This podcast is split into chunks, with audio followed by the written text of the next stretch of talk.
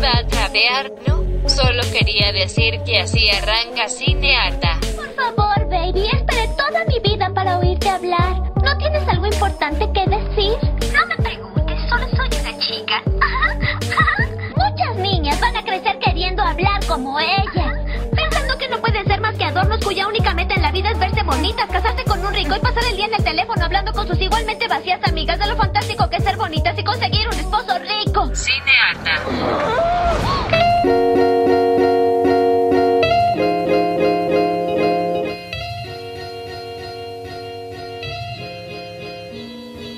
Aló, aló, aló, mi nombre es Vita Andrada. Y yo soy Natalia Ábalos. Y Perdón, perdón. Cine Harta. Perdón, perdón, perdón. Tengo que apagar algo que hace ruido. Bueno, Perdón, perdón, qué bueno que ya lo hizo porque tengo el desodorante automático y me hace ps cada 10 minutos. Y justo lo hizo ahora. ay, usemos esto de intro, please. Quarantine Edition.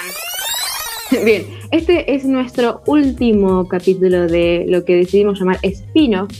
Estas recomendaciones breves para recomendar justamente lo que veníamos viendo desde el verano y para que tengan cositas ahí, como cuando estás medio indeciso, ¿sí? que puedas básicamente ver- algo con algún tipo de guía. Pero bueno, se acaban. Este es el último, así que disfrútenlo. Obviamente vamos a estar en redes subiendo otro tipo de contenido. Volveremos a hacer tipo una season real. No sé.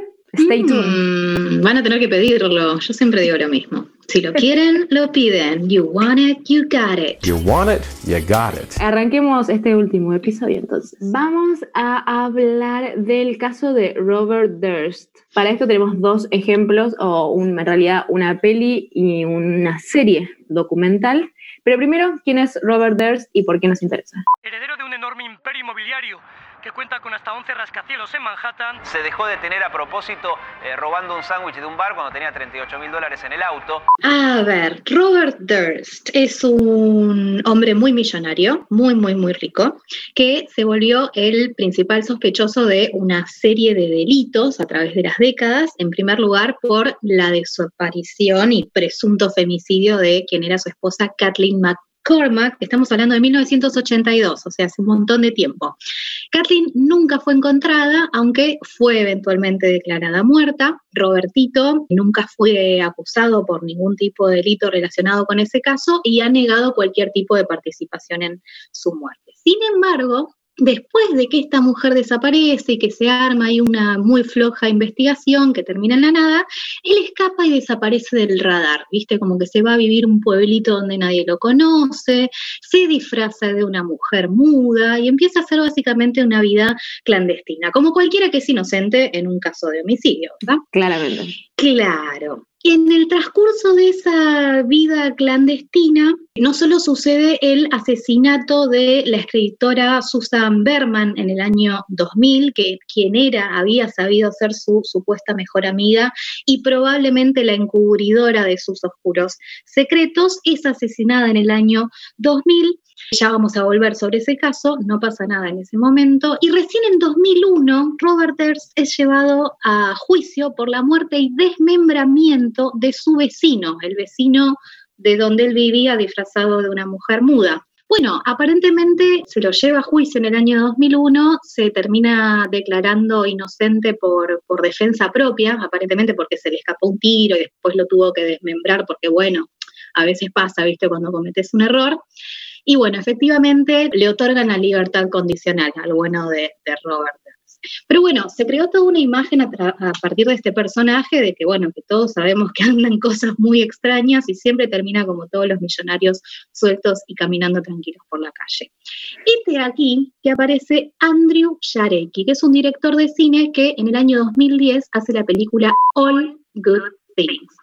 O sea, póster, Mm. Ryan Gosling, eh, semi en cuero, o sea, Ujú. todo el torso en cuero, con Kristen Dunst en una cama, o sea, en blanco y negro. Ese es el póster de All Good Things. Tal cual. Y se centra específicamente en qué habrá sucedido en esta seguidilla de asesinatos y qué participación pudo haber tenido Robert Durst. Por supuesto que acá se toma todas las libertades eh, de la ficción, porque no se sabía efectivamente qué había pasado.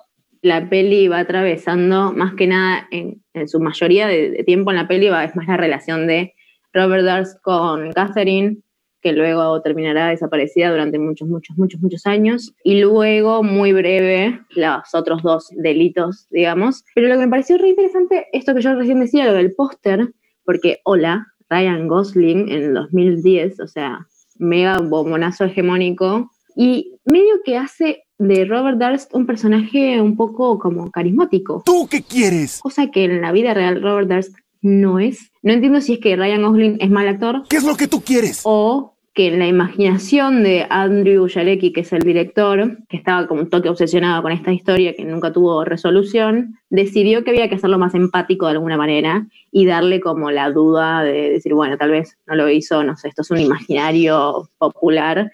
Pero me pasó esto, gran parte de la mitad de la película, cuando está Catherine viva, digamos, te es simpático, porque nada, es un bombonazo y la trata bien hasta cierto punto de la película.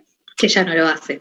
Luego sí, después vemos violencia de género, vemos un montón de cosas, pero nada, como en este imaginario siento que se puso un poco en duda si él era el que hizo todo esto o no, y no sé si había tanta duda en la vida real.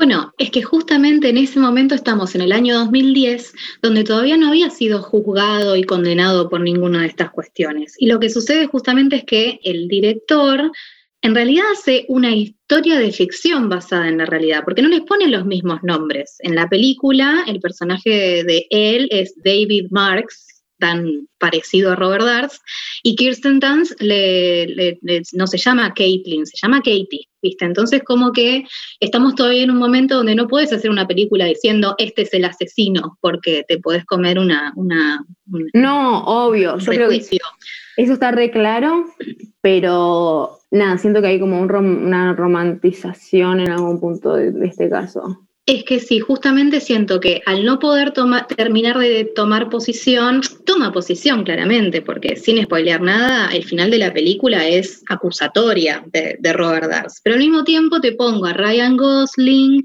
y te muestro que puede llegar a ser medio encantador, porque eso también es, me parece interesante la cuestión del psicópata. El psicópata puede ser encantador. Y Robert Darst hoy puede parecernos un tipo horrible y enfermo porque ya sabemos todo lo que pasó, pero tomemos en cuenta que era un millonario, que tenía muchos recursos, Sí, que eso creo puede que parecer se ve mucho más después en el, en el docu que, que vamos a hablar a continuación, que es el documental de Jinx de HBO del 2015, en el cual lo que se llama el privilegio, para mí la, la palabra que engloba todo ese documental y toda la historia de este chabón, que claramente es un asesino, Eh, Sí. o al menos todas las pruebas mostrarían eso, y una cuestión como de inconsciente colectivo, todos pensamos eso, es privilegio. El chabón era multimillonario, era tipo dueño de la mitad de Manhattan, ya por una herencia familiar, digamos, no algo hecho de él.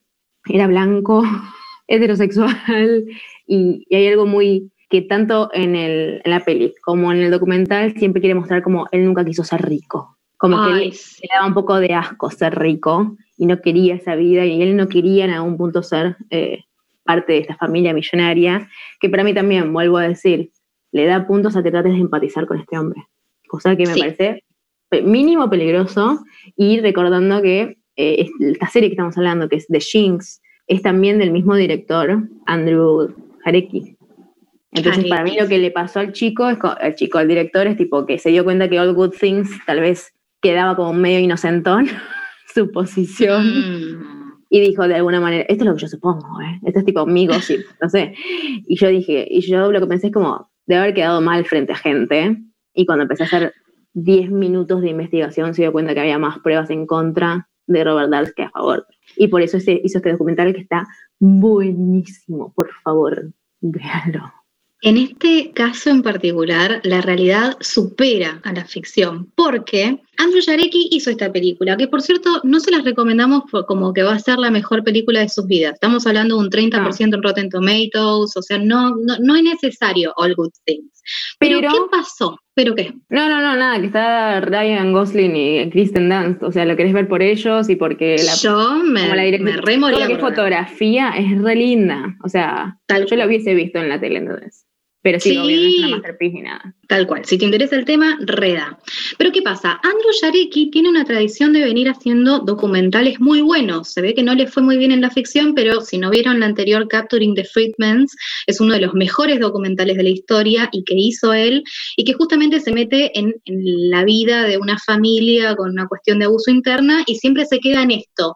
¿Son o no son? Eso no es, ¿viste? Pero lo hace justamente para, como documentalista, permitirse explorar y dejar que los espectadores tomen sus propias conclusiones, aunque las conclusiones son obvias. Y en este caso en particular, en The Jinx, tenemos lo más hermoso de todo, que es que no es que Andrew Jarecki salió a decir voy a hacer un documental porque me quedé corta con la película de ficción que hice. No, fue el mismo Robert Darst el que se emocionó tanto con que hayan hecho una película sobre él, más allá de que ¿Cómo para no? Fue Ryan. Gosling. O sea, yo también Sí, estaría tipo emocionado que alguien en mi biopic de asesina serial me pongan tipo Emma Stone. Nada más diferente Ryan Gosling en Robert Darst. O sea, me halagan si me ponen a Emma Stone. Exactamente, parece que le gustó tanto que lo contactó específicamente a Yareki para decirle, yo te propongo que hagamos un documentario, vos me podés entrevistar a mí directo con todo mi ego y tenerme en pantalla y preguntarme lo que quieras siempre y cuando mis abogados me lo permitan. Me encanta la impunidad. Además del ego, que es parte de, gran parte de los, de los psicópatas, ¿no? Pero la impunidad de tipo, ¿sabes qué, querido? Hiciste un muy buen trabajo, tipo, gracias por ponerme a Ryan Gosling para hacer de mí, pero yo quiero contar mi verdad. Como si su verdad no hubiese sido contada ya mil veces y por algo nunca lo, lo detuvieron ni nada. O sea, claramente tu verdad gana cuando no tenés consecuencias por las cosas que hiciste. Tal cual, exactamente. Y eso es lo maravilloso de Jinx, porque no vamos a entrar a spoiler nada, pero lo hermoso que tiene es que gracias a la investigación hermosa que hizo Yareki a lo largo de esa serie documental, que el mismo Robert Durst solicitó, fue que se crearon las pruebas suficientes para que este hombre, al terminar el documental, literalmente solo unos días después, le caiga la policía para llevarlo preso y que se empiece su juicio. Juicio por el asesinato de la escritora que supo ser su mejor amiga. No nos olvidemos que la desaparición y presunto femicidio de su mujer en los años 80 jamás ha sido y probablemente nunca sea juzgado.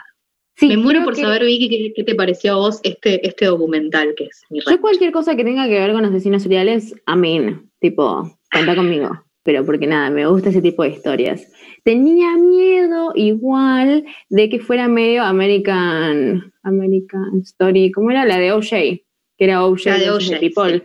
Bueno, yo soy una ignorante que no sabía qué había pasado con OJ y yo pensé que tipo iba a pasar algo bueno, ¿entendés? Y terminó todo mal. Entonces, entré a este documental, serie documental de seis capítulos, duran 45 minutos cada capítulo, diciendo, espero que un poco de algo de consecuencia tenga este hombre, pues si no yo estuve seis horas sentada en la cama mirando esto, mínimo que eh, lo detengan, no sé, algo. Eso fue como mi pensamiento in- inicial. Pero después me encantó, está muy bien como fuera de joda como serie documental sobre crimen, está muy bien. Hay como, viste que a veces queda medio cringe como cuando reactúan situaciones que no saben bien si fueron así, pero por las dudas ponen actores a hacerlo. sí, Y en este caso está para mí muy bien tratado eso, como que no da tanto cringe y al mismo tiempo eh, te da esa posibilidad de, de que me, se le podría llamar Andrew Tibio Jareki, la verdad. Eh, te da siempre esa situación de que no sabes bien qué pasó. Pero bueno, lo que está bueno de este docu es que está básicamente el protagonista de todos estos crímenes charlando, retranca, tomándose un cafecito en Varela Varelita con el documentalista. Es como, yo te cuento y que lo hace mucho más horrorífico que el chabón no tenga ningún tipo de expresión facial. Estoy hablando de Robert Durst. Vuelvo a decir, este documental lo pueden ver en HBO o obviamente en cualquier otro lado de mes abiertos, ya lo saben. Pero me, me sorprendió mucho y me obsesioné mucho. Me parece una muy buena historia. Desearía que fuera una ficción, ¿entendés? Desearía que toda esta gente no hubiese pasado por esas cosas horribles. Pero estaba muy bien. Ahora, la pregunta es, ¿se redimió Andrew Tibio Jareki? mira, Ah. mira, No sé. El hecho de que yo creo que en el documental queda muy en claro que ellos entran con la misma actitud anterior de, bueno, vamos a tratar de mostrar lo que podemos, pero a medida que se va haciendo muy evidente que ellos mismos ya van encontrando cosas que permiten ir a una acusación de culpabilidad, ellos se ponen en un papel de, bueno, ¿cómo hacemos esto para que salga bien? Porque también lo tengo que seguir entrevistando, necesito más información, medio que se, tuviese, se tuvieron que hacer un poco los giles adelante de, de Durst. Y en última instancia podría haber no quedado en la nada. Yo creo que tuvieron un muy buen golpe de suerte, honestamente, porque fue un descuido de Durst en última instancia lo que les permitió conseguir pruebas. Pero no vamos a entrar más Sí, yo estoy tipo a punto de spoilear y no sé si puedo, pero no tengo que no voy a spoilear. Pero en la peli hay algo de, las figuras eh, femeninas, digamos, que se romantiza mucho como, como que a él le cagaron la vida por culpa de ellas, una cosa así. Pero en todos los casos, en el caso de la madre, que luego en el documental se habla mucho mejor de qué pasó con la madre, eh, como que siempre ponen a las mujeres usando el dinero o usando esa vida glamorosa que él tenía y que realmente no, no le interesaba, pero como en la peli da sensación de como, ay, lo quieren cagar y no sé qué, creo que un poco, al menos en el, en el documental, estaría toda su cabeza, porque las minas, tal cual, ni bola, eh, y creo que también estuvo un poco de, nada, mejoró un poco al menos en esa temática de cuestión de cómo vemos a las víctimas, no sé, me pareció mínimo interesante. Em, ¿Algo más que quieras agregar? Bueno, quiero dejarles saber que eh, está en proceso en este mismo momento el juicio a Robert Dars, que es específicamente por la escritora que supo ser su, mejor amiga. Recordemos que ya fue declarado, bueno, le dieron la condicional y lo dejaron ir libre por el desmembramiento de su vecino. Desmembramiento, eh, me mata. Desmembramiento, chicos, un serrucho, literalmente un serrucho, y cortar las partes de su cuerpo y después claro. en distintos lugares del país. Es una locura. Bueno, sí, perdón. Pero tenemos un juicio y es gracias a pruebas que salieron a partir de este documental. Sepan que a partir de lo que es la pandemia, Robert Dars está haciendo un laburito muy fuerte para que le declaren el juicio nulo, que es básicamente si llegas al juicio nulo, eh, ellos dicen que porque los jurados no pueden darle un juicio justo en medio de una pandemia porque no se van a ver durante mucho tiempo y claro, los jurados no tienen la capacidad mental de anotar información y después retenerla. Este, estás esperando. Tal cual. Les quiero dejar saber que nos podemos quedar tranquilos. Se le dio la negativa al juicio nulo, así que esto va a llegar. Va a quedar postergado hasta el año que viene, pero mientras tanto él está guardadito y el juicio sigue en pie. Así que un besito para Robert Dars. un besito para. eh, además, el chabón tiene millones de años ya. O sea. Como que, bueno, no sé, qué sé yo. Bueno, este, puede, puede llegar a morir en la cárcel, ¿lo puedo decir? No, ojalá, ojalá, pero bueno. a veces las cosas llegan tarde. Em, bueno, este fue entonces nuestro último capítulo de spin-off en el cual recomendamos vean All Good Things. Está fuera a mí, me, a mí me gustó, como película me gustó. Es una masterpiece, no lo sé. Pero ayuda un poco a entender un poco más eh, cuál era la visión popular colectiva del caso este. Para, última pregunta. ¿Decimos primero ver All Good Things y después de Jinx o ver The Jinx y después All Good Things? Me parece un dato importante. Yo diría primero All Good Things si tenés ganas de ver la ficción y si y segunda Jinx y si solo querés ver una, The Jinx. Claro, sí, sí, sí. The Jinx es realmente una masterpiece en el sentido de serie documental, o sea, está muy bien. O sea, Andrew Tibio Yarecki sabe muy bien cómo ser un manipulador en cuestión de documental, o sea, está clarísimo. Le quedará para siempre ese nombre, pobre, pobre Tibio. bueno, muy bien. Entonces, eh, esas fueron las dos recomendaciones. Y nada, este es nuestro último episodio de Speed. Nos veremos pronto. Lo importante para que nos podamos escuchar pronto es que ustedes nos dejen saber en nuestras redes que nos quieren, que nos aman, que les gusta lo que hacemos, qué cosas les gustaría escuchar en la que podría llegar a ser nuestra tercera temporada.